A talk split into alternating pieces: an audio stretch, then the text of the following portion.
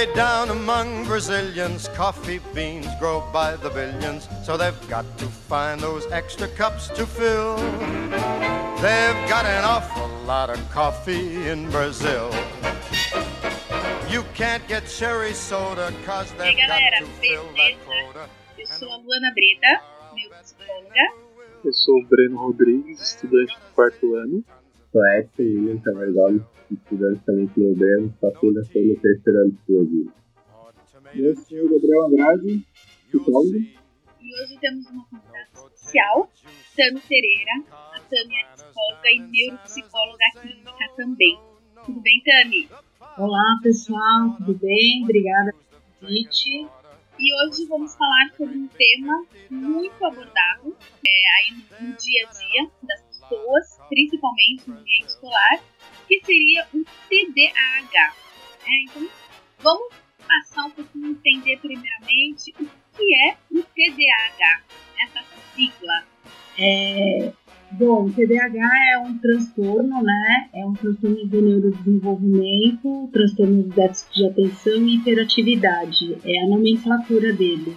Mas não necessariamente o indivíduo que é diagnosticado com este transtorno ele carrega a hiperatividade junto, isso é importante saber. Eu sou neuropsicóloga e trabalho exclusivamente na área clínica, né? Então to toda a minha experiência vem da parte clínica mesmo, né? De lidar com os pacientes na clínica e com as escolas, professores na escola. Então a minha experiência não é tão teórica e nem acadêmica, então vou trazer um pouco da experiência. E aí o que é interessante ver é que muitas pessoas às vezes questionam sobre o diagnóstico, pais e professores, ou porque sempre classificam todo o imperativo como um transtorno, erroneamente, ou ainda achando que como que meu filho pode ser desatento, né? Ter um transtorno da desatenção se, por exemplo, ele fica quatro horas no videogame, a gente chama e ele não consegue nem olhar para o lado. Como assim você está me dizendo que ele é desatento? Ele tem um foco muito bom, ele fica quatro horas jogando videogame. Então, é, é interessante a gente começar a desmistificar, entender mesmo qual é o, como é o funcionamento de um indivíduo que caracteriza o transtorno. Algumas pessoas que exageram para mais e outras para menos, né? Sim você quer dizer nesse sentido? Porque a gente vê que em qualquer situação em que a pessoa perca a atenção, que ela não mantenha a atenção pelo tempo CISI, ele já é taxado. E da mesma maneira, o contrário, como você comentou, criança, se ela é mais agitada, as pessoas acham que ela é hiperativa. É importante desmistificar isso, que a agitação ela pode vir de várias questões diferentes, inclusive da personalidade, né? Não necessariamente a criança que é um pouco mais agitada que o convencional vai ter algum transtorno. Também tem várias variantes aí que fazem com que a gente perca a nossa atenção. Se a gente for pensar hoje, né, o TDAH sendo uma classificação diagnóstica, a gente tem uma parcela da população que tem o TDAH. E hoje o que vem chegando, acho que de queixas, acaba sendo muito maior do que realmente acontece na prática. Eu acho que é bastante é, importante entender que muitas vezes o caso normalmente né, chega para fazer a avaliação crianças que apresentam dificuldades na basicamente na aprendizagem, né? Então o indivíduo não está aprendendo, está é, com um desempenho abaixo do esperado no rendimento escolar é, não consegue se manter focado, então vai para avaliação para poder fechar o diagnóstico e muitas vezes ser medicado. E aí o que é importante, ou vai já direto, nem passa pela avaliação, muitas vezes já vai direto para algum especialista para fazer intervenção, né? Ou seja com psicopedagogo, ou seja com psicólogo, ou trabalhar uma ansiedade, ou trabalhar um comportamento.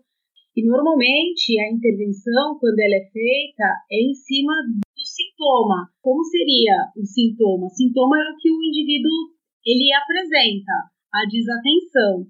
Mas não necessariamente esse sintoma desatenção significa que o indivíduo tem um déficit na capacidade atencional. Então, é importante, antes de a gente começar a pensar na, na capacidade atencional como deficitária, né, ou como prejudicada, entender quais são outros fatores que também podem levar à desatenção. E se a gente entende quais são os fatores que levam a uma desatenção, a intervenção ela é muito mais focada, porque aí a gente faz uma intervenção focada na função de, da desatenção, do, do que leva à desatenção, na verdade. Então, existem alguns fatores, por exemplo, como fatores físicos. Se a gente pensar numa criança que tem um déficit visual, por exemplo, os pais nunca levaram no oftalmo, ou faz tempo que não leva o oftalmo, de repente a criança não está enxergando a, a lousa e não consegue copiar. Uma vez que ela não está enxergando e ela não está copiando, não está entendendo, não está compreendendo, acaba não se engajando na tarefa, na aula, ali, ela fica vulnerável à distração, né? Então, esse indivíduo, ele tem o sintoma da desatenção por conta de uma defasagem visual dele, mas não necessariamente esse indivíduo vai caracterizar o transtorno do déficit de atenção. Então, existem alguns fatores, como, por exemplo, o fator visual, o indivíduo que pode ter uma alteração de processamento auditivo, o indivíduo que pode estar passando por, sei lá, por questões emocionais, bullying na escola, ou indivíduo até que tem transtornos de aprendizagem, ou uma situação dentro de casa, uma perda de um ente querido, separação dos pais, nascimento do irmão. É, existem vários fatores que podem estar atrelados à desatenção e até qualidade de sono, se a gente for pensar. Uma noite mal dormida, que qualquer pessoa tenha, no dia seguinte a gente já está mais lentificado. A gente já tem uma fragilidade na capacidade atencional por conta de uma noite mal dormida. Vamos pensar numa criança que às vezes tem um problema de adenoide, ou tem uma crise respiratória, ou tem asma, ou que ela respira muito mal, né? Então ela respira mal, ela oxigena mal o cérebro, ela dorme mal, ela tem dificuldade de consolidar as memórias e aí no outro dia para assistir a aula ela está extremamente cansada. Então a gente com uma noite de sono mal dormida tem um impacto no dia seguinte. Imagina uma criança que dorme mal todo dia. Isso a gente está falando de questões físicas, mas pode ser uma criança que dorme mal porque dorme num ambiente barulhento, porque os pais brigam, sei lá, N fatores. Então é importante a gente levar em consideração estes fatores para a gente também pensar nas dificuldades de aprendizagem e na desatenção de fato. Essa desatenção ou essa agitação, né? Se realmente é a condição neurológica ou se é algum fator externo, né, ou até mesmo emocional que vem causando isso. Eu acho que qualquer profissional que for fazer intervenção, a anamnese eu acho que é a base de tudo, né? Fazer uma boa investigação de como esse, qual, qual é o ambiente desse, desse indivíduo, né? Como que ele vive, quais são todas as questões que estão é, em volta dele. E aí depois, se não existir fatores que justifiquem toda essa desatenção, que sejam significativos, é importante que a gente faça avaliação neuropsicológica. E aí, através da avaliação neuropsicológica, a gente consegue entender de fato qual, como é que está a capacidade atencional dele. Então, se realmente ele tem uma fragilidade na função, na capacidade atencional, que justifique essas dificuldades, ou se são outros fatores que vão justificar a desatenção dele ou a dificuldade da aprendizagem achei interessante, você trouxe vários aspectos que eu não tinha pensado ainda. Por exemplo, o caso da adenoide, que eu achei muito interessante. Queria que você falasse um pouquinho do impacto que a tecnologia em si tem para essa supervalorização dos casos. O pai que dá o celular para a criança ficar quieta no almoço, digamos assim. Na verdade, eu acho que é um tiro no pé, né? Na minha opinião, isso é um tiro no pé, porque na verdade os pais acabam incentivando os filhos para o uso dos celulares para tranquilizá-los, para que os, os, filhos deem paz para os pais, os pais poderem fazer o que eles têm que fazer e dar conta de fazer o que eles têm que fazer. Só que aí é um comportamento que acaba sendo reforçado, a criança acaba sendo motivada, porque os jogos são altamente motivadores, né? E depois fica muito difícil você tirar isso da criança, mesmo porque foi um comportamento que foi reforçado. E se a gente pensar no caso do TDAH, uma das coisas que é, é bastante importante a gente pensar dentro do transtorno é que a desatenção não significa que o indivíduo que for diagnosticado com um transtorno do TDAH, ele não consiga prestar atenção. Isso é um mito, se a gente for pensar. O grande lance é que os indivíduos eles têm dificuldade de focar a atenção ou de sustentar o foco atencional em tarefas que são monótonas e de longa duração ou desmotivadoras. São tarefas que eu não, eu não curto fazer. Então, por isso que a criança consegue ficar muito tempo no celular, no videogame, porque aquilo é extremamente motivador, aquilo é gostoso, então ele gosta, ele fica. Então, isso todo mundo faz. Então, a nossa atenção, a de todo mundo, ela é sustentada dentro da motivação. Então, se eu estou motivado, é muito mais fácil de eu prestar atenção em algo, né? Tem algumas pessoas, eu já ouvi falar assim, ah, quando eu estudava na escola, eu era um aluno meio vagabundo, não sei o quê, e aí quando eu fui para a faculdade, eu virei um CDF. Por que isso? Porque, na verdade, você acaba estudando as disciplinas, o assunto que você mais gosta, então você está muito mais motivado. Se você está fazendo jornalismo, com certeza, quando você estava na escola, odiava aula de química, aula de física, aula de matemática. Então, a motivação é que sustenta a nossa atenção. E os indivíduos que são caracterizados dentro do transtorno, eles têm é, justamente essa dificuldade de se manter, é, de sustentar o foco atencional, né? É, de manter a atenção nessas atividades que não são motivadoras, aquilo que não é legal. E escola, normalmente, para criança, não é muito legal. E se a gente for pensar qualquer tipo de dificuldade que a gente tenha em qualquer área da nossa vida, qualquer campo que a gente for estudar ou fazer, tudo que é, demandar de dificuldade, tudo que for mais difícil, tarefas que não estão automatizadas ou algo que for mais difícil, requer mais das nossas funções cognitivas. A gente tem que direcionar mais é, o nosso foco atencional. Logo, a gente sobrecarrega muito fácil, muito mais fácil, muito mais rápido a nossa capacidade atencional. Então, se a gente for pensar numa criança que tem alguma dificuldade de, na aprendizagem, sei lá, de leitura escrita, por exemplo, ela já sobrecarrega. A escola é um lugar de alta demanda de leitura escrita. Então, por si só, ela com a dificuldade da aprendizagem, ela já sobrecarrega o tônus atencional dela porque ela tem que se manter muito mais ligada, ela tem que ter muito mais recursos ativos ali para poder dar conta da tarefa, para poder compreender e tudo mais. Então, a atenção dela fica sobrecarregada. Então, muitas vezes, o indivíduo que tem um transtorno de aprendizagem, não necessariamente ele caracteriza o transtorno de déficit de atenção, mas muito provavelmente ele também tem como sintoma a desatenção. E aí é importante investigar se o tônus atencional dele, se a capacidade atencional está fragilizada ou não, se ele, se ele se classifica dentro do transtorno. Qual a importância de saber disso? É o tipo de intervenção que vai se dar. Se a capacidade atencional dele estiver fragilizada, é uma conduta. Se não estiver fragilizada e é a dificuldade da aprendizagem, é uma outra conduta, um outro tipo de intervenção. É porque, tipo, eu acho que mesmo para pessoas que não têm transtorno, né, não têm TDAH, a escola já é uma demanda bem grande de atenção sustentável, né? Sim. Eu acho que não é natural, mesmo para quem tem a capacidade cognitiva normal, digamos assim, dentro da média, você conseguir manter a atenção por mais de 40, 50 minutos, né? Então, acho que isso também pode ser um fator, às vezes, de você ter um diagnóstico exagerado. As pessoas não levam isso em consideração. É, é uma criança... que exige bastante até mesmo para quem tem a capacidade ok, digamos assim. Concordo.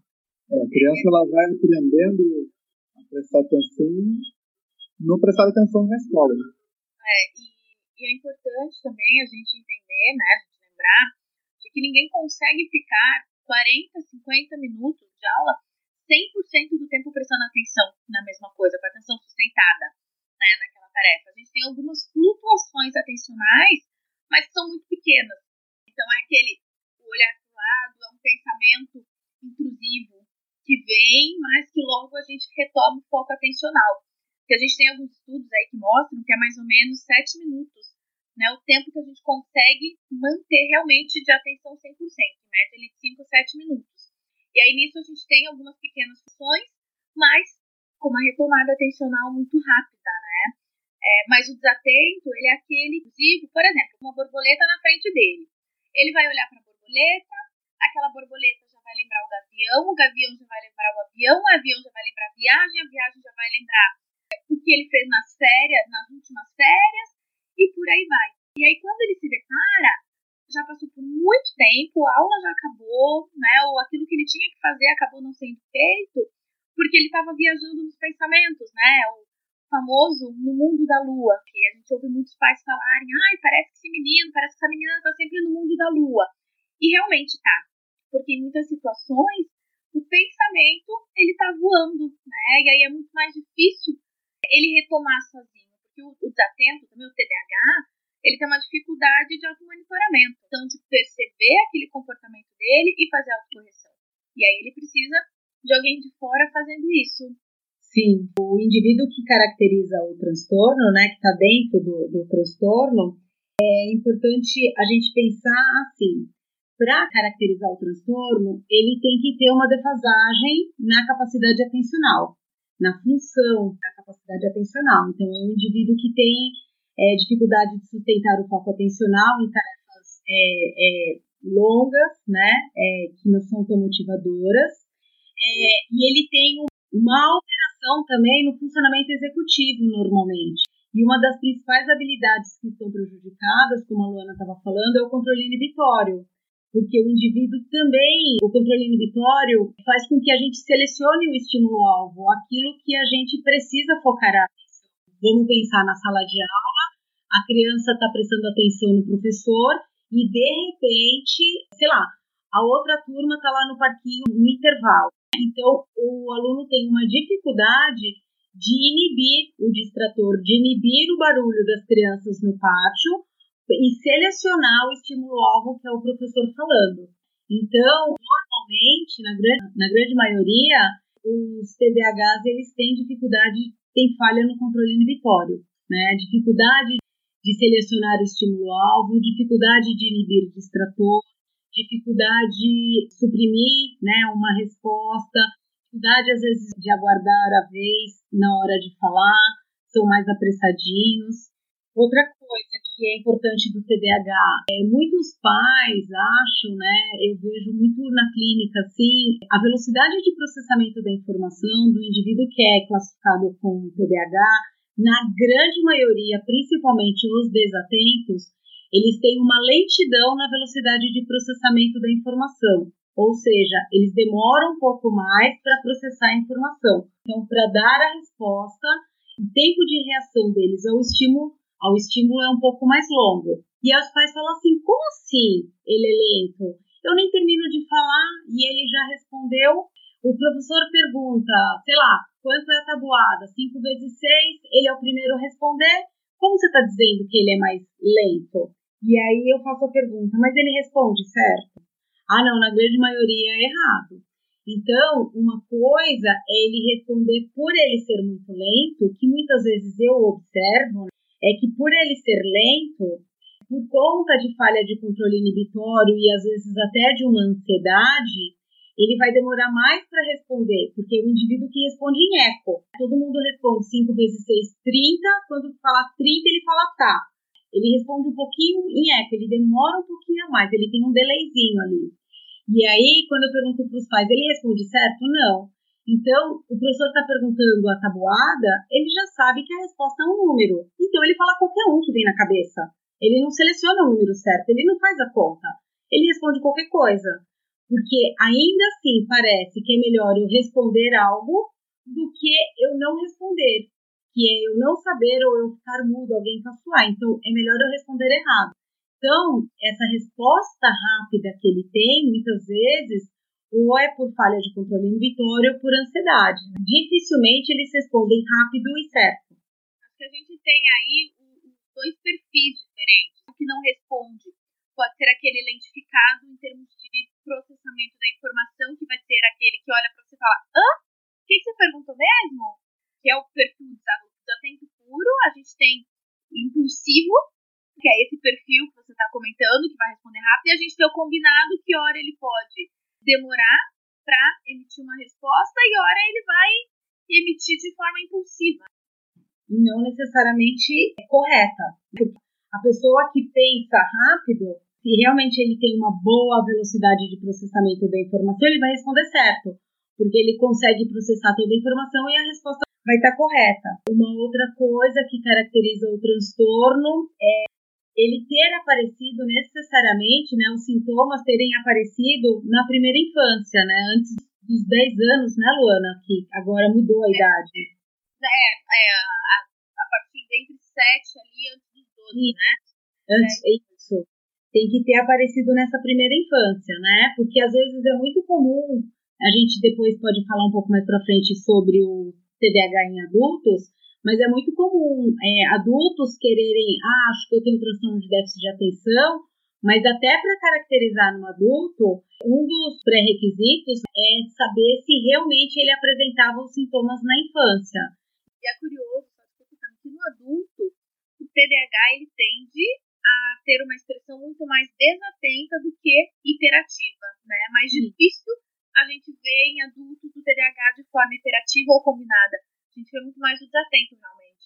Sim, porque o controle inibitório ao longo do desenvolvimento, né, ele vai se fortalecendo, digamos assim, ele vai maturando. Adaptando as situações. E vai criando estratégias, né? Ao longo do tempo ele vai criando estratégias para poder lidar com as dificuldades diferente da criança, que tem o controle inibitório mais imaturo, digamos assim, né? Ainda não está todo formado, assim, maturado. Então, os sintomas eles têm que aparecer na primeira infância, e também em dois ambientes, em pelo menos dois ambientes diferentes, né? Então, por isso que normalmente a gente faz entrevista com a escola também, para poder entender se é só na escola ou se em casa também isso aparece. Eles têm que ser persistente em pelo menos mais de seis meses, né? Perdurar por mais de seis meses. E não podem existir outros fatores que justifiquem essa desatenção como por exemplo um bullying, ou talvez uma medicação, alguma alteração, sei lá, um traumatismo craniano, outros fatores que vão justificar essa desatenção. Então, esses são os critérios, normalmente são os critérios diagnósticos do transtorno de déficit de atenção.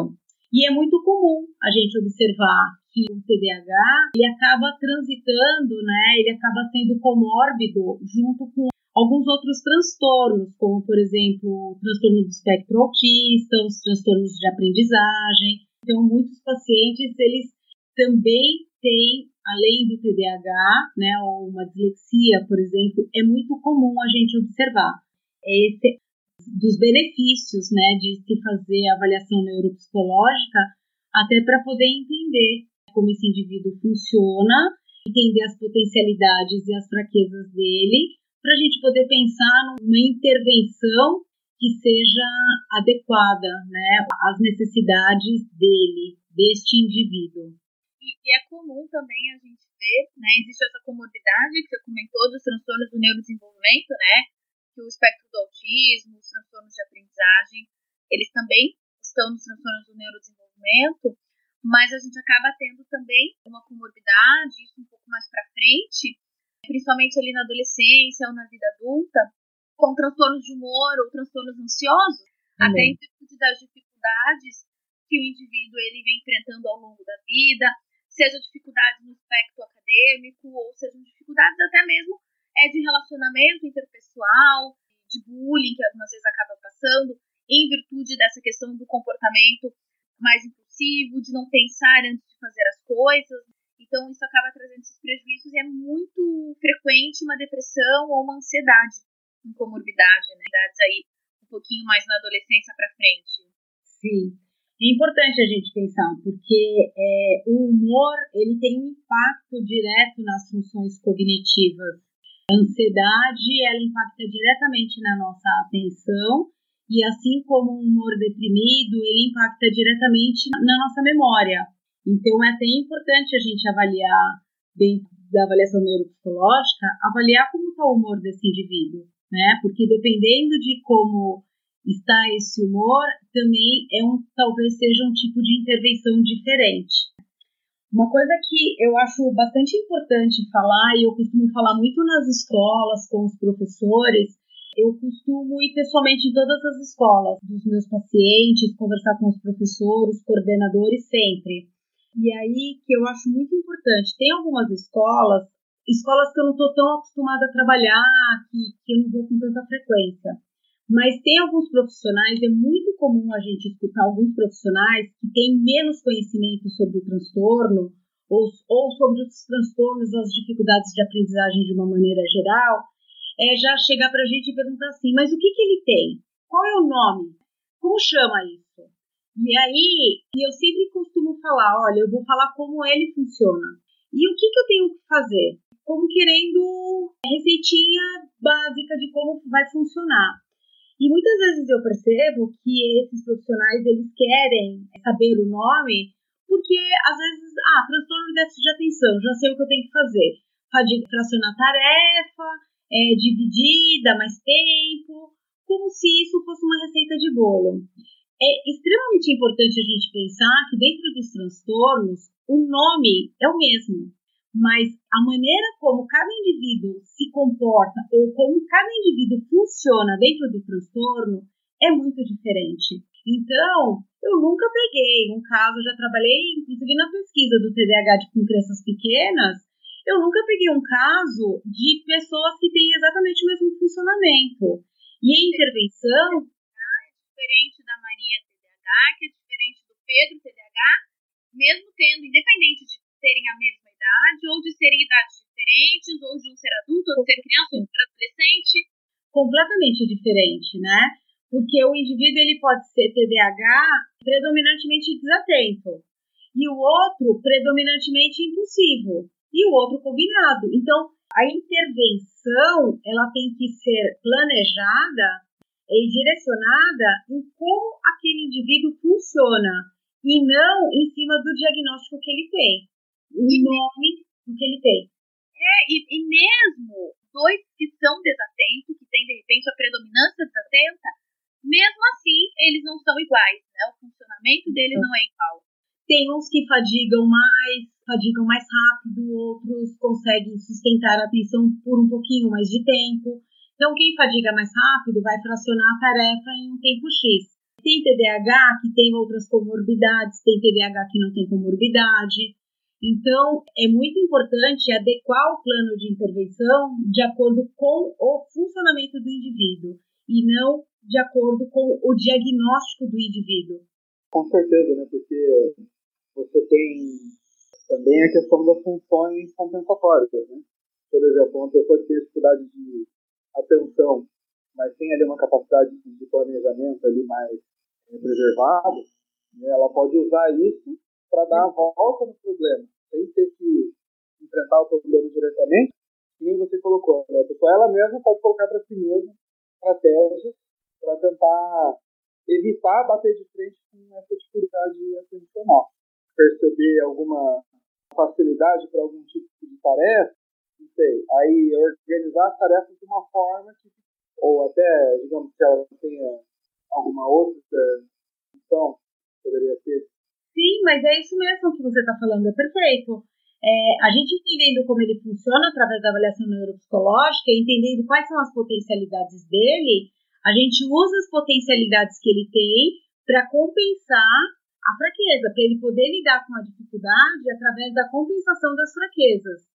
O que é interessante, né, e que é importante a gente, enquanto profissional, orientar os pais, pais e professores, é assim, o indivíduo é, sei lá, ele é bom em uma série de coisas. Ninguém valoriza essas potencialidades, porque para o pai ser bom em alguma coisa, a criança não fez mais do que obrigação. O time que se ganha não se mexe e ninguém valoriza aquilo na criança. E aí a criança pode ter, sei lá, oito potencialidades e duas fraquezas, né? Independente de quais são essas potencialidades e essas fraquezas. E os especialistas, os pais, os especialistas, ficam indo atrás dessas fraquezas para poder melhorar, para poder melhorar, para poder melhorar. Ao passo que, às vezes, ele tem uma fraqueza, faz parte da característica dele, e deveriam valorizar o indivíduo pelas oito potencialidades que ele tem. E essas duas fraquezas, às vezes, não vai fazer nenhuma diferença para a vida dele. O problema hoje é que a gente não está mais aceitando fraquezas, fragilidades, né? Parece porque acho que as coisas estão muito fáceis, né? Muito rápidas, muito fáceis. A gente adquire as coisas, é muitas coisas, e aí parece que o indivíduo não pode ter uma fraqueza em alguma coisa, né? E todo mundo tem. Aí você pessoa tem que tirar as melhores notas em todas as matérias. Não tem uma matéria que, que ela é mais baixa. É, ele tem que fazer o melhor trabalho. Gente, eu vejo às vezes pais de pacientes, por exemplo, contando dos trabalhos escolares como que foi. E aí, quando eles têm que fazer alguma maquete, algum trabalho com recicláveis, eu dou risada. Porque quando eles vêm contar, ou às vezes até eles mostram foto, eu pergunto, eu falo, e aí, qual foi a participação da criança nesse trabalho? Porque não é a criança que faz, é uma competição entre pais para é. ver qual o trabalho é o mais bonito. E todo mundo sabe que não foi a criança que fez. Mas não se pode mostrar uma fraqueza, porque levar um trabalho que não está bonito, que não está perfeito, que está feio, é sinônimo de vergonha. Né? E muitas vezes os filhos que têm essas fragilidades, em algumas áreas, para os pais isso é martírio, porque em algumas reuniões de pais eles fazem questão de comentar sobre o desempenho das crianças em termos de notas escolares. Né? Sim, e, isso acaba tendo um impacto, inclusive, no emocional da criança. Se a gente for pensar em ansiedade, em autoestima, isso tem um impacto né, na autoestima e, e no humor dessa criança, que vai interferir diretamente na atenção. Então, se a gente for pensar numa criança que é ansiosa, eu vejo a ansiedade como um bombardeio de pensamentos. Então, o indivíduo ele acaba sobrecarregando memória operacional, que é a, função cognitiva que o indivíduo tem que ter, que ele mais usa na aprendizagem. Então, a criança fica pensando: será que minha mãe vai brigar? Será que eu vou tirar nota? Será que eu vou ser melhor que meu amigo? Será? Então, o tempo todo que o professor fica perguntando, ou falando, ou ensinando, o indivíduo que é extremamente ansioso, ele está com um montão de pensamento ali, se ele vai conseguir dar conta. O professor fala, vou fazer uma chamada oral. De repente o professor pergunta, quanto é um mais um? Ele nem consegue escutar, porque ele está tão imerso no pensamento dele, se ele vai dar conta, se o vizinho vai dar risada, que ele responde qualquer coisa e ele acaba errando às vezes coisas muito fáceis por conta de uma ansiedade. E o professor não consegue ver isso. Um professor, ele só vê o sintoma o indivíduo não tira nota, o indivíduo responde algo que não tem nada a ver, o indivíduo está no mundo da lua, e normalmente os que chegam são os imperativos, porque eles dão trabalho para o professor. Agora, aquelas meninas que são desatentas, que ficam pensando que unha que ela vai, que cor de esmalte ela vai passar para na festa de 15 anos, que cor é o vestido, se o menino vai ligar, ela está focada no professor, né? E você pergunta assim, professor, ela é desatenta? Não, ela presta atenção em tudo. Mas ela faz pergunta, ela responde: não, ela não pergunta, eu não sei o que acontece, ela é quietinha, ela é boazinha. Então, o professor só faz a leitura pelo comportamento, eles só reclamam daqueles que incomodam. E aí, isso a gente está falando das crianças que têm dificuldades, mas a gente estava até discutindo essa semana e, eu, e já aconteceu e é muito comum. Se a gente for pegar, isso são indivíduos que têm dificuldades na aprendizagem. Mas indivíduos que também têm facilidades na aprendizagem, se a gente for pensar em crianças com altas habilidades, o professor fala uma única vez, ele pega muito mais rápido do que outras crianças. E aí ele não tem paciência de ficar ali esperando o professor ter que falar duas, três vezes a mesma coisa para as outras crianças que não pegaram. Então ele fica muito vulnerável à distração. E aí ele começa a incomodar na sala de aula. Ele fica vulnerável quando o professor começa a falar algo que já é importante de novo, às vezes ele perde e acaba tendo, ele tem o comportamento de um TDAH, porque ele tem uma certa agitação dentro da sala de aula. O professor muitas vezes manda para avaliação, desconfiada entra com suspeita de TDAH. É, o indivíduo que muitas vezes pode até apresentar algumas dificuldades, porque nem tudo ele fica prestando atenção, porque ele pega a primeira e até o professor começar a falar de novo ele já está fazendo outra coisa. E aí, quando a gente vai avaliar, começa a ver uma criança com bom potencial cognitivo e que às vezes a escola também não está adaptada a esse tipo de perfil. Mas então, existe, é possível um TDAH com altas habilidades?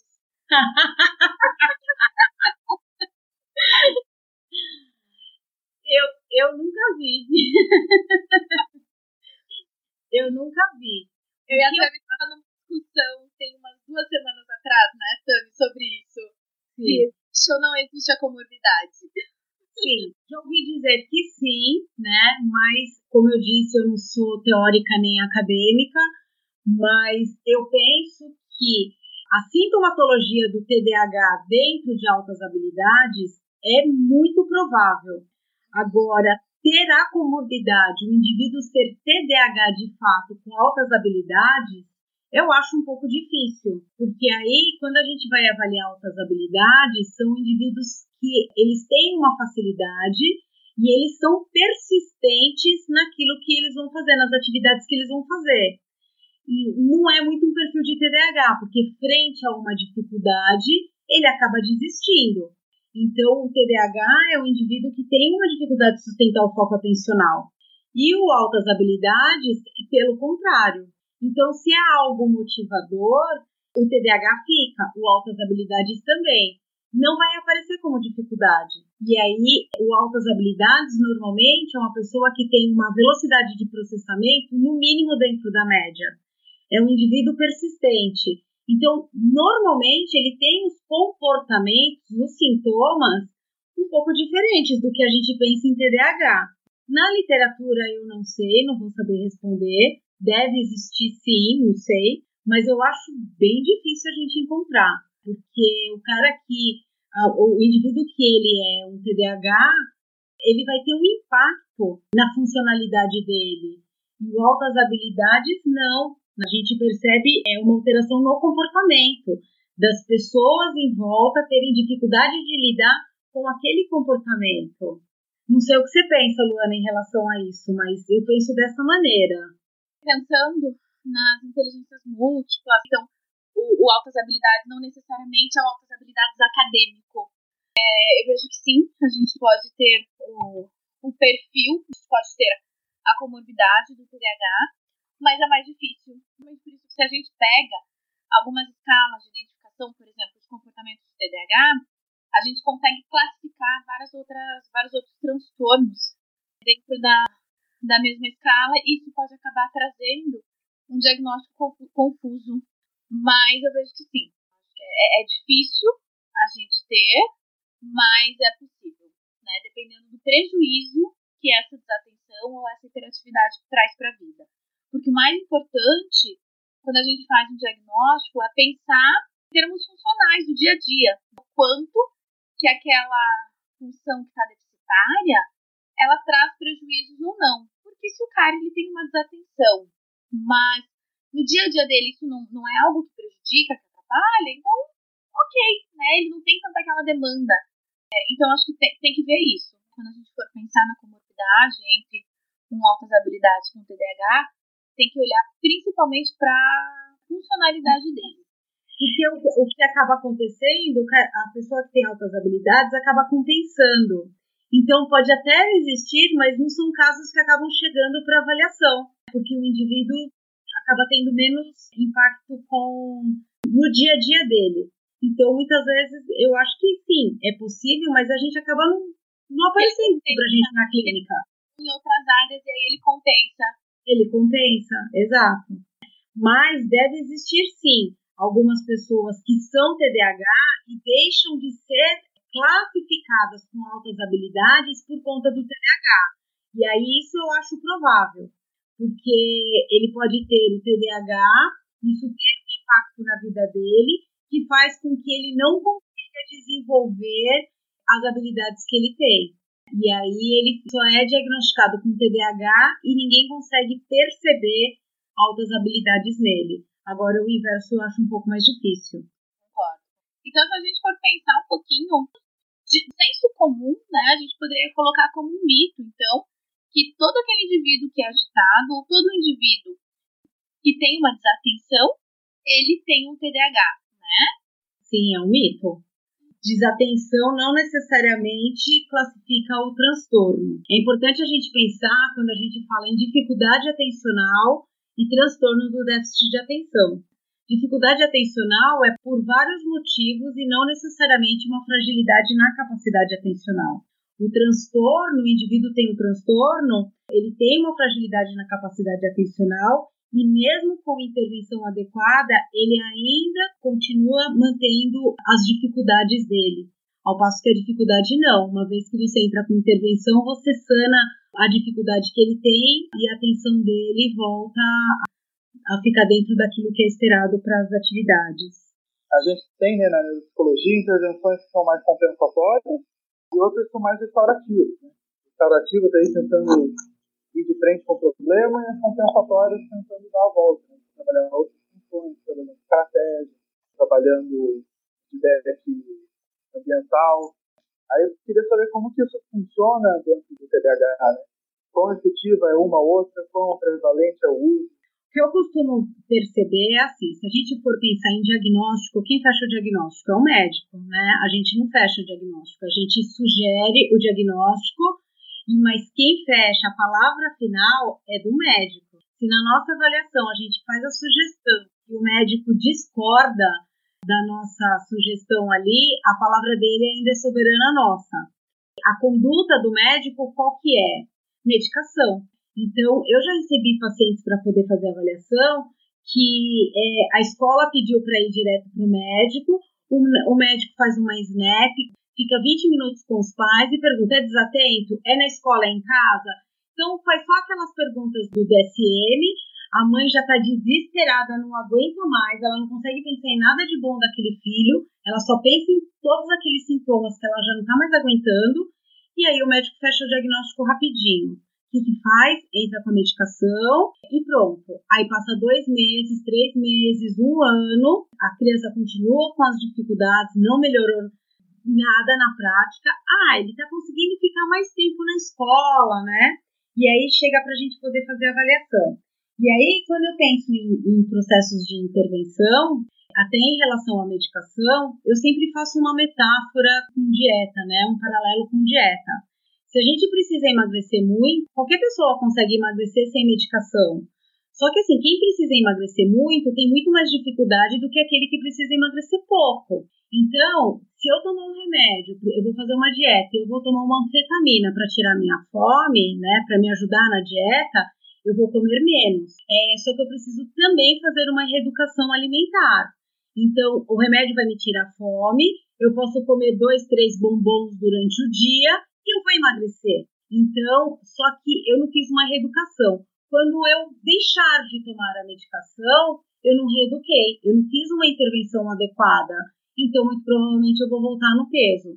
Então a medicação, eu penso, né, pensando até em TDAH, que ela vai atuar, porém, se a gente não tiver uma intervenção adequada junto com a medicação, acaba não sendo eficaz. Então, mais vale eu trabalhar só com uma intervenção adequada, direcionada às necessidades daquele indivíduo, do que só eu tomar medicação. Então, a medicação junto com uma intervenção adequada talvez seja um combo melhor dependendo do indivíduo.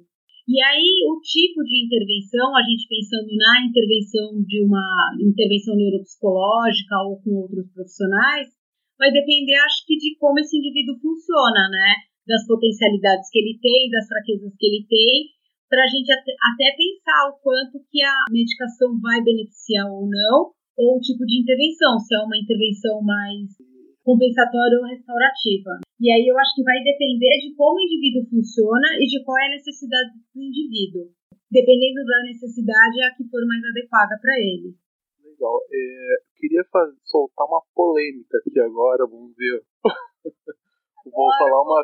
Coisa que todo mundo provavelmente já escutou alguma hora aí na prática psicológica, que é TDAH não existe. Como que você vai conversar com alguém que tem esse tipo de opinião? Então, é bem comum, né? Eu vou te falar que é bem comum falar que TDAH não existe. Eu adoro isso quando aparece no consultório. Porque, assim, é um tempão que você acaba ficando com os pais. Hoje em dia, pais que são mais novos, eu não vejo. Vou falar da minha prática clínica, tá?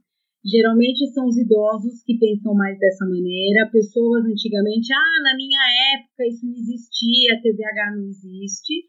Já ouvi de profissional falando, né, é, psicólogos, não neuropsicólogos, falando que TDAH não existe, falando que é preguiça, ah, isso é preguiça, isso não tem nada a ver, pior ainda, ah, eu sou do mesmo jeito e eu superei quando o pai fala, né? Mais difícil do que dar o diagnóstico do filho é o filho está sendo seu paciente e você tem que dar o diagnóstico do pai.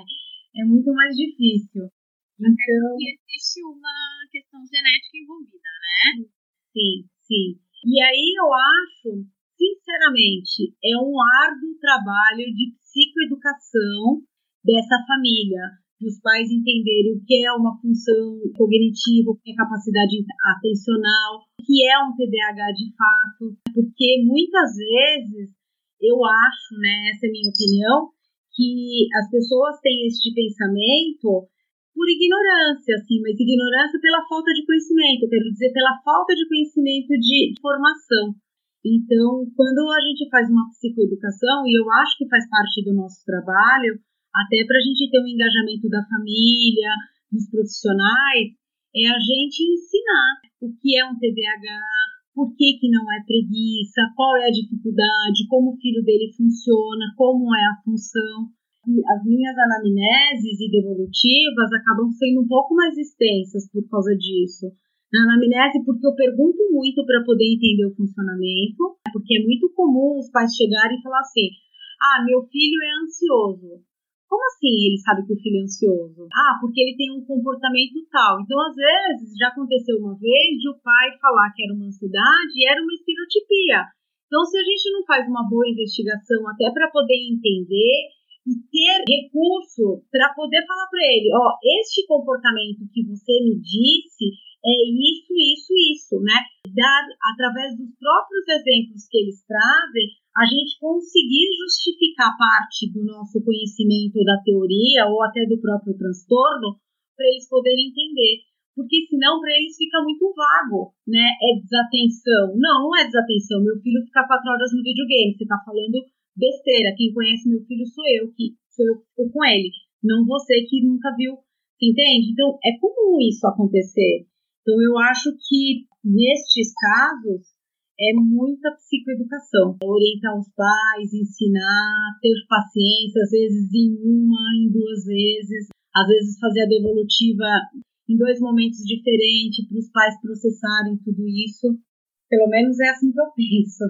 Tami, que, que você vê assim que os pais ou a escola pode contribuir com o filho TDAH? Porque você trouxe algumas questões voltadas à intervenção, pensando numa intervenção com um profissional, seja uma intervenção medicamentosa, seja uma intervenção cognitiva ou comportamental, uma, um trabalho de reabilitação neuropsicológica. Mas e qual é o papel do pai e da escola nisso? Porque a gente sabe que só tomar o remédio não adianta, e só ir para o profissional uma, duas vezes na semana, né, num período curto, também não é isso quem vai trazer uma modificação de comportamento, pelo menos não num curto período de tempo. Né? Até lógico que vai trazer mas aí a gente vai demandar de um tempo muito maior para começar a ver os resultados. Puxa, eu acho isso que você está perguntando extremamente importante, porque muitas vezes os pais falam, tá, e o que, que eu faço agora? Mas a pergunta dos pais é o que, que eu faço agora, para onde eu carrego meu filho? São poucos pais que realmente têm a disponibilidade de fato de assumir um filho TDAH, porque tem que ter a mudança de comportamento até dos próprios pais. Se a gente for pensar, e às vezes eu falo isso para os pais, eles dão uma risada, acho que porque se identificam. Quando eu pergunto, o, o TDAH normalmente ele tem uma lentidão na velocidade de processamento. Então a criança chega, os pais chegam para a anamnese falando assim, então, ele não consegue guardar a informação, ele não consegue fixar a informação. Você fala uma coisa para ele, parece que você não falou. Não sei o que acontece, ele tem um problema de memória. Então, eu, aí eu pergunto, como é quando você está estudando com ele?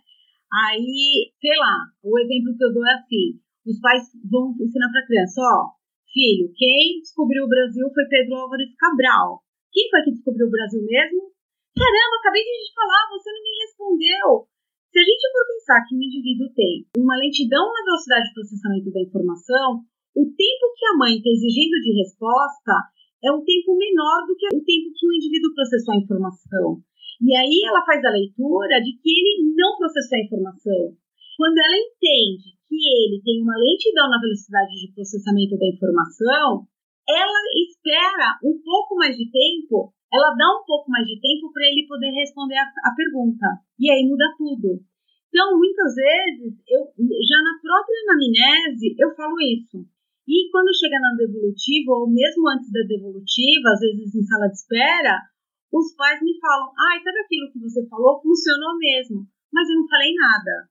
Eu não falei o que, que ele tem que fazer. Eu expliquei como o filho dele funciona, ou talvez funciona, porque até então era só uma hipótese minha. E aí eles começam, a intervenção dos pais acaba sendo meio que meio que automática. Então os pais vêm muito querendo receita de bolo, o que eu tenho que fazer, e eu sempre fico batendo na tecla. Vamos ver como seu filho funciona, porque a partir do momento que você entende como ele funciona, o próprio pai consegue, mesmo ele sendo leigo, ele consegue adequar a intervenção dele à prática de estudo, porque é ele que conhece melhor o filho. Né? Então, se ele entende que o filho tem uma dificuldade de sustentar o foco atencional durante um longo período de tempo, o que, que ele vai fazer? Eu pergunto para os pais, os pais me falam assim, vou fracionar a tarefa. Então, é diferente de eu falar para o pai, você tem que fracionar a tarefa. Fracionar em que tempo? Fracionar quando? Fracionar por quê? Ah, isso vai me dar mais trabalho, então eu não vou fazer. Então, especialistas e pais às vezes querem algo pronto do que tem que fazer e tudo vai depender. Se eu entender que ele está fadigando a atenção, eu vou ter um tipo de intervenção. Se eu estiver entendendo que ele está sendo espertinho e está querendo se esquivar da tarefa, e não é porque ele está fadigando, eu vou ter um outro comportamento. Então, quando eu entendo como o indivíduo funciona, mesmo quem é leigo consegue monitorar a intervenção.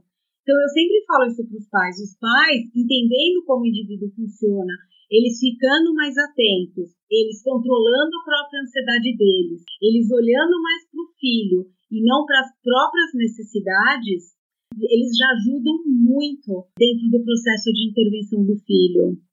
E aí eu acho que é adequar, né? Eu acho que dependendo da gente entendendo como ele funciona, alguns horários. Tem pais que falam assim, olha, eu quero fazer a lição com ele. Só que a criança, ela vai fadigando conforme a passagem do tempo. O pai chega em casa às 9 horas da noite, vai querer fazer lição com a criança às 9 horas da noite. A criança tem que dormir, acordar às 6 horas da manhã para ir para a escola, né? Então, vai ter que remodelar de um jeito diferente. Não necessariamente os pais querem que os filhos se adequem às necessidades dele. E, na verdade, são os pais que têm que se adequar à necessidade do filho que tem uma necessidade especial, assim, tem que ter um tipo de intervenção diferenciada. E quando a gente pensa também na escola, porque no consultório, ok, em casa, ok, porque é uma intervenção individualizada e você consegue fazer várias adaptações, é muito mais fácil. E no ambiente escolar, que a gente tem ali uma sala com 20 alunos, 20 e poucos, se a gente for pensar na rede pública de ensino, a gente tem sala com quase 40 alunos. Então, teoricamente a escola tem que se adaptar. Hoje, para o TDAH, já é lei para as escolas se adaptarem. Mas nem se a mãe, o filho, com um, e é filho dela, muitas vezes não tem essa disponibilidade, quem dirá o professor. Mas, normalmente, teoricamente, os professores têm que estar adaptados ou com provas menores, ou com provas fracionadas, ou com tempo de prova um pouco maior, ou com alguma intervenção, né, uma ajuda, intervenção de terceiros para ele conseguir fazer as tarefas, ou até trabalhando na motivação. Se a gente for pensar que a nossa atenção sustenta na motivação, de dar mais incentivo, de motivar o aluno a estar tá fazendo a tarefa, que isso consegue aumentar o engajamento dele na tarefa mas é um pouco mais difícil. Acho que nas escolas é um pouquinho mais difícil, mesmo porque nem todas as crianças às vezes aceitam ter um, tratamento diferenciado. Às vezes acontece de pais ou escola falar assim: olha, ele precisa de um pouco mais de tempo para fazer a prova, mas ele não quer ir para a sala da coordenação fazer prova porque ele tem vergonha dos colegas. E aí, quando a criança não aceita, aí eu acho que é mais difícil. Mas de uma maneira geral, principalmente as escolas particulares, que são as escolas com que eu trabalho, é, normalmente elas estão dispostas a se adaptarem. Na verdade, eu acho que precisa de uma adaptação de todo mundo, é da família, da escola E disponibilidade da criança também, né? Um pouco de, de persistência da criança, a criança também está afim. Psicoeducar ele, o que, que ele tem, o que, que é o TDAH. É importante a criança saber também, a criança, uhum. adolescente, né? Enfim, o que, que é esse TDAH? Significar o porquê dessas dificuldades no dia a dia dele. Porque aí algumas coisas vão fazer sentido e ele mesmo também acaba se comprometendo com o tratamento. Sim, quando ele se percebe parte integrante, né? E ele começa a perceber que as respostas dele têm um feedback positivo, isso é altamente motivador né? e vai se retroalimentando, porque aí ele engaja mais, quando ele engaja mais, ele responde melhor, quando ele responde melhor, ele fica mais satisfeito, motivado e, e vai se retroalimentando. Queria perguntar também a respeito da medicação, como ela atua na na vida da criança, assim. Porque até onde eu entendo, ela parece meio como um sossega-leão, né? Se dá pra criança pra ela meio parada e encher o saco, entre. É. então, eu não sou uma pessoa tão a favor assim da medicação, né? Tudo vai depender de por que, que você quer a medicação. Muitos pais, muitos médicos acabam dando como um sossega-leão. Mas nem todas as crianças têm o mesmo tipo de resposta. E não necessariamente funciona só como sossega-leão, né? Se a gente for pensar como um estimulante cerebral, não necessariamente um sossega-leão. Acaba sendo um sossega-leão quando eu já vi, às vezes, paciente pequenininho, de 4, 5 anos, com o uso da medicação, que eles ficam catatônicos, assim, porque acho que errou a mão na quantidade de medicação. Apesar que foi na pesquisa, então era todo mundo com a mesma quantidade, né? Não era direcionado para cada indivíduo. Mas mesmo assim, eu acho que acaba tendo o efeito contrário. Eu costumo. Existe muito, muito preconceito dos pais ainda em relação à medicação. A gente pensando que é uma anfetamina, quais os efeitos que isso tem. Então, eu também acho que é uma questão de psicoeducação desses pais, né? De a gente entender os benefícios. Acho que quando bem prescrita e bem administrada, ela tem bons efeitos. Agora, se eu só vou dar para eu poder me livrar, como tem alguns pais que às vezes vêm para avaliação neuropsicológica, para que se feche. Tem pais que dão um Google ali, entende como é um TDAH e já vem descrevendo o filho daquilo que ele decorou. Ó, tudo que é de TDAH e que eu enxerguei no meu filho, ele já vem com o diagnóstico pronto. Porque ele quer logo que dê a medicação, porque nem todos os pais estão dispostos a lidar. Porque o indivíduo com TDAH é um indivíduo que demanda demais da família, dos pais, do, é um indivíduo que não para, é um indivíduo que demora às vezes para poder responder às intervenções, ele tem dificuldade de engajamento. Então, é muita persistência de, de quem está fazendo essa intervenção, de quem está estudando junto com o indivíduo. Né? Ele reclama muito, é, muitas vezes ele não para o tempo todo, ele se distrai com facilidade, você tem que ficar chamando ele toda hora para o foco. Então, muitos pais querem a medicação para não ter esse desgaste. Então, eu acho que é bem difícil. Eu acho que precisa de muita psicoeducação para esses pais também. Eu sempre oriento os pais, porque tem pais que são completamente contra e tem pais que querem muito. Então, acho que a gente precisa orientar para poder fazer o bom uso da medicação. É que a medicação não é para sossegar a criança, mas é para beneficiar ela em termos de tônus atencional quando ela precisa desenvolver alguma tarefa. Uma coisa que eu acho que é bem polêmico, Tami. Meninos, vamos pensar um pouquinho aqui qual é a opinião de vocês. O que, que, que acontece? Geralmente a medicação, a, a, o psicoestimulante, ele é dado no período de aula, ou seja, de segunda a sexta. Sábado e domingo não é administrada a medicação e nem no período de férias. O que, que vocês acham sobre isso? Eu penso assim, né? é bem controverso isso. A gente vê que a maioria dos médicos ainda hoje em dia, em prescrição de medicação é médico. A gente não pode interferir em absolutamente nada. O que o médico falar em relação a isso é lei. Mas eu ainda vejo na grande maioria que a medicação só é dada no período de aula não é dada nas férias e não é dada nos finais de semana.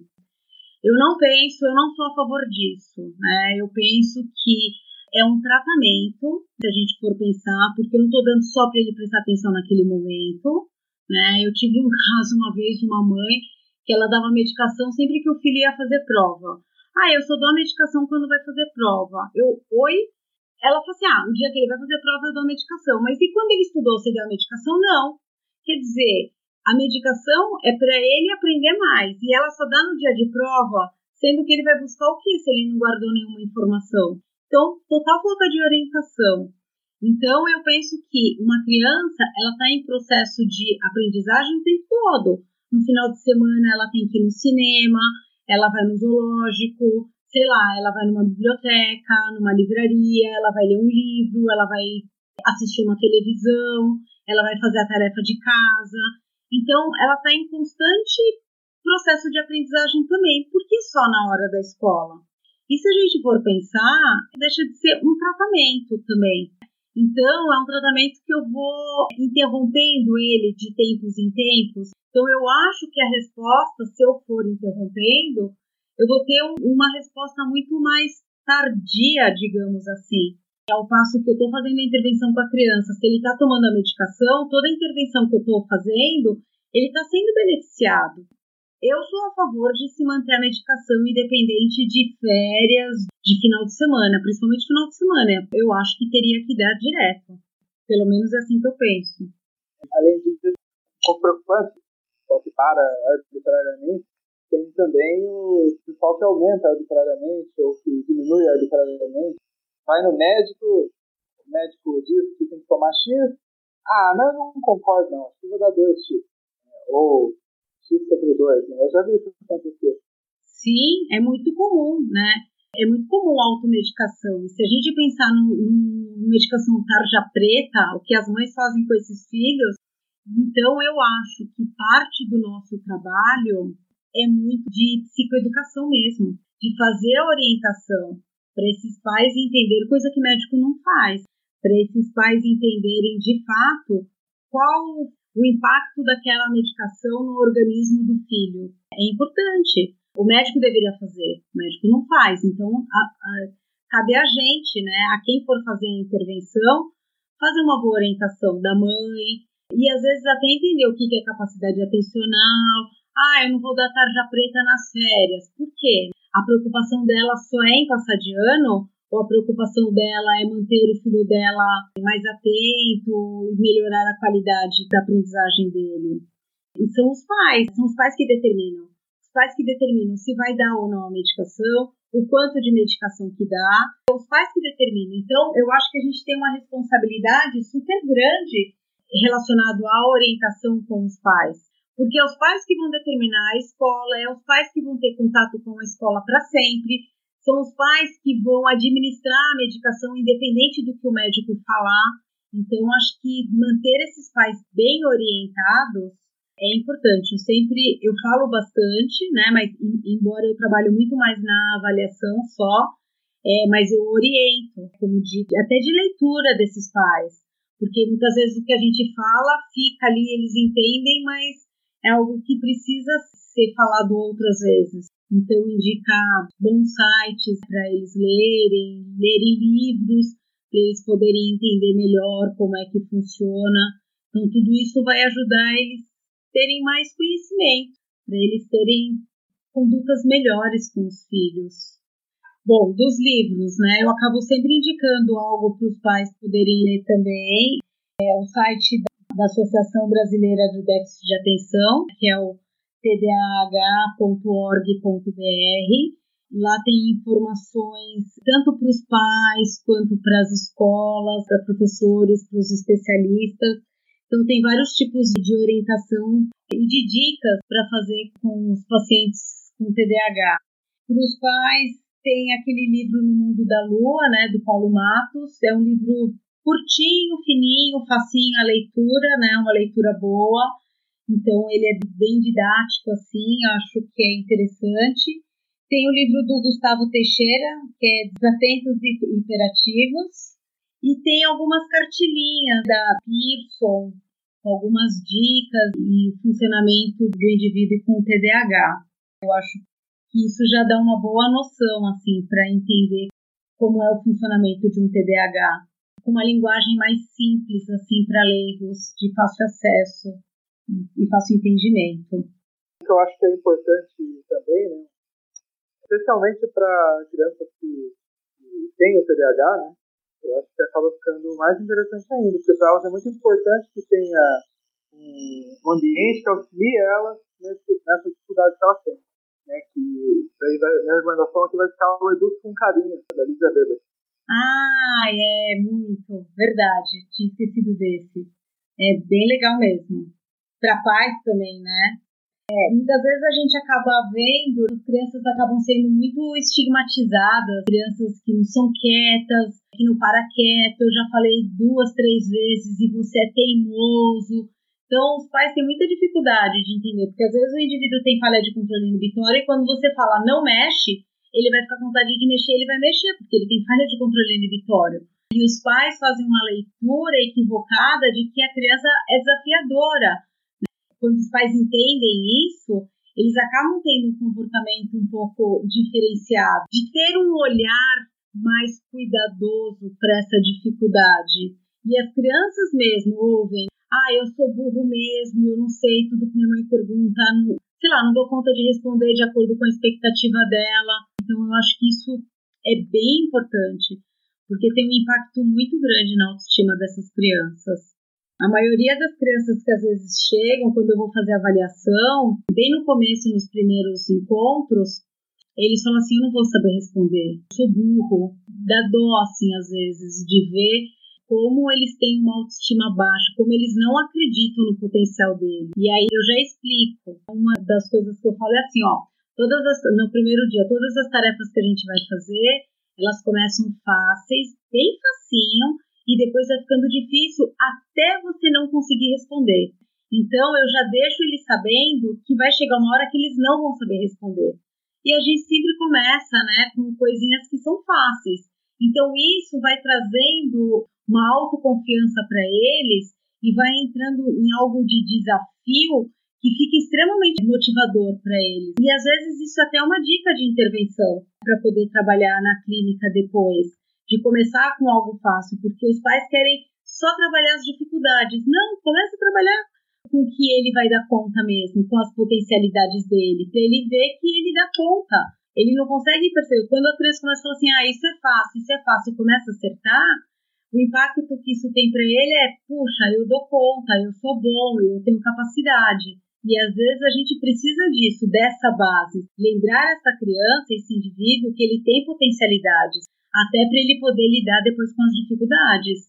Vou agradecer, né, também, porque eu particularmente antes do podcast tinha um entendimento muito pequeno sobre a área e depois dessa aula, nossa, abriu a, mente para várias possibilidades aqui.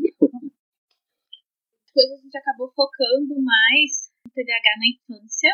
Fica aí a oportunidade, o convite novamente para a Tami, de repente da gente voltar a falar na vida adulta, que eu acho que é importante, é pouquíssimo falado, porque quando você vai procurar material, você vai encontrar coisas muito relacionadas à infância e adolescência. E os correlatos com os adultos, eles são bem, bem poucos.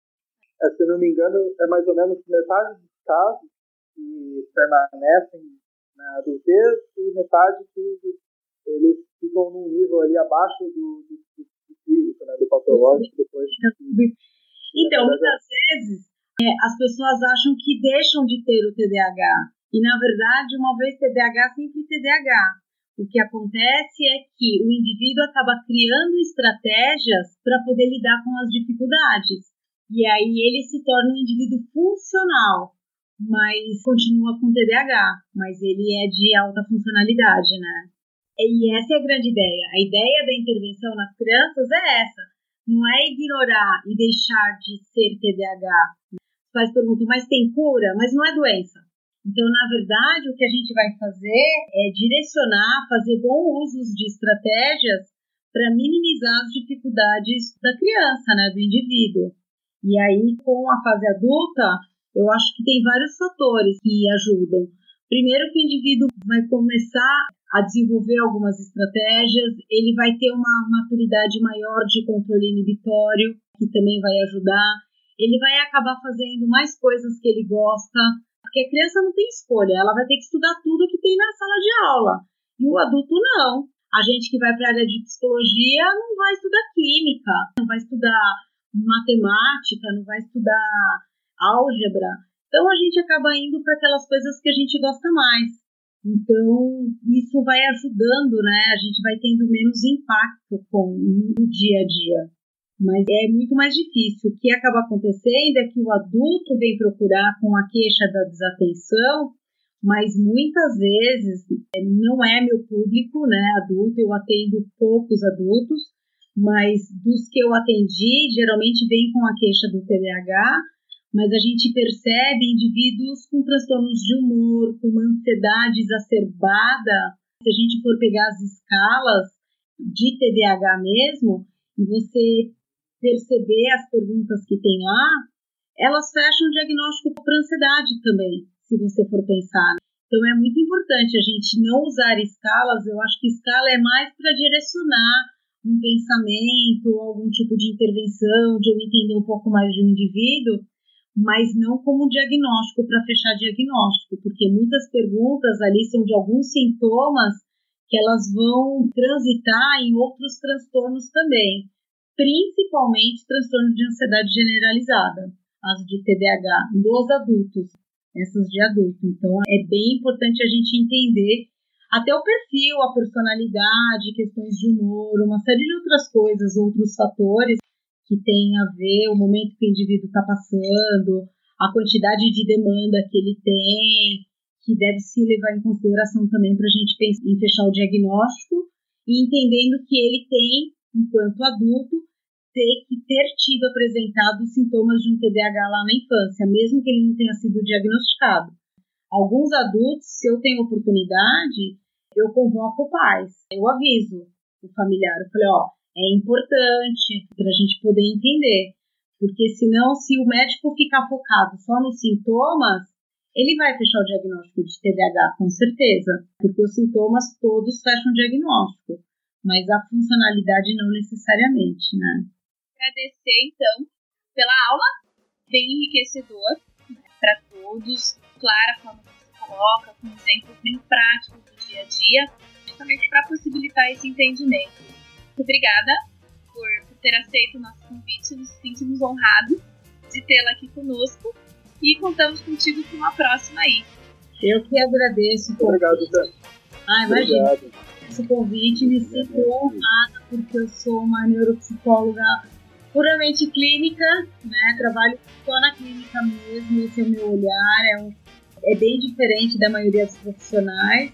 Agradeço muito o convite, foi bem legal. Assim. Muito obrigada pela oportunidade, pelo convite também. Eu acho que dá para ter outros, né? Até porque a gente nem falou de correlatos neurais. Tem tanta coisa, né? Peculiaridades no diagnóstico, outros transtornos que podem se confundir, né? Apesar de alguns fatores ambientais né, podem confundir. Se eu marcasse uma série TDAH, daria até 10 episódios. Netflix podia comprar, né? comprar. Ai, ai. Legal, gente. Então, ficamos por aqui hoje no nosso episódio. Esperamos que todos tenham gostado, que todos tenham podido aprender um pouco mais sobre o que é esse transtorno tão falado hoje em dia, né? E ficamos aí para os próximos aí com a ideia de gravar um focado um pouquinho mais com adultos, que é importante também, né? Galera, muito obrigada Tchau, tchau, Obrigada. gente. Obrigado. Obrigada. Tchau. Tchau. Até a próxima.